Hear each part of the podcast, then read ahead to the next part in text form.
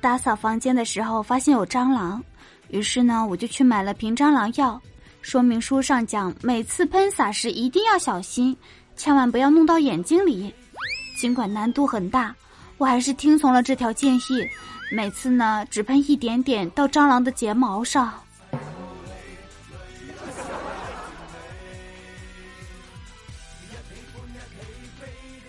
晚上站在一块空地上玩手机，忽然有部车过来，司机摇下车窗冲我笑了笑：“嗨，晚上好。”我心神荡漾，这是要撩我呀？我该怎么办呀？他等下叫我上车，我要不要上呀？我正在纠结呢。那司机又说：“呃，大姐，这是我车位，麻烦你让一下啊，让我把车停进去。”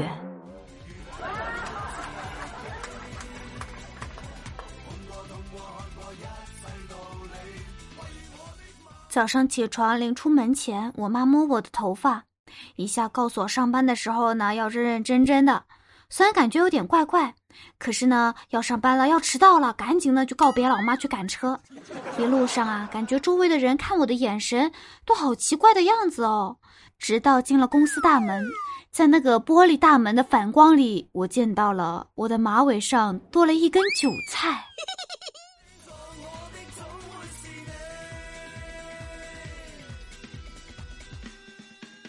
哥哥和嫂子去饭店吃饭，隔壁也是一对小夫妻。女的说：“老公，点份木耳吧，你抽烟多，木耳清肺。”我哥呢就跟嫂子说：“看看人家多关心老公。”嫂子直接就大吼一声：“服务员，两根猪腰子，一瓶补酒。”顿时，我哥成为了饭店的焦点。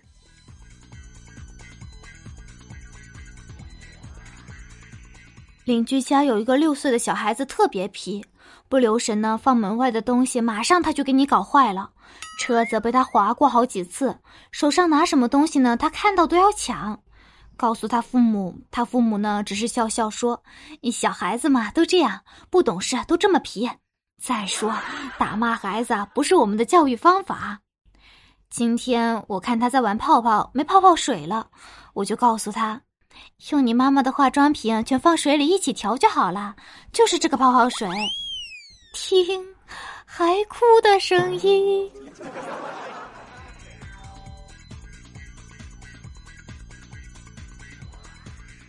隔壁老王跟几个兄弟搞了一个带家属的聚会，一高兴啊就多喝几杯，刚出饭店门口就吐了。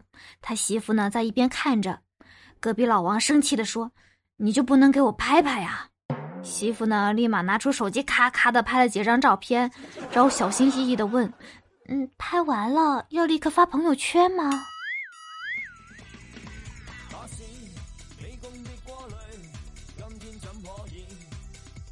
老王进超市买烟，结果被老婆撞见了。老婆心想：“他不是说没有私房钱的吗？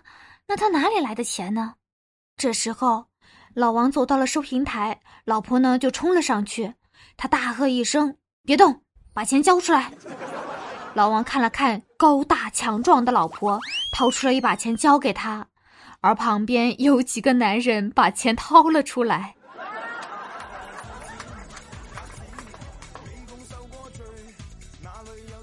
晚自习结束后，我和同桌去买零食，很晚才回到宿舍。宿舍楼下的门卫把我俩给拦住了，大声的问：“你们是哪个班的？”我吓得胆战心惊，于是呢就乱报了一个班级，并给自己编了一个名字王维。门卫登记完又问同桌：“你呢？叫什么？”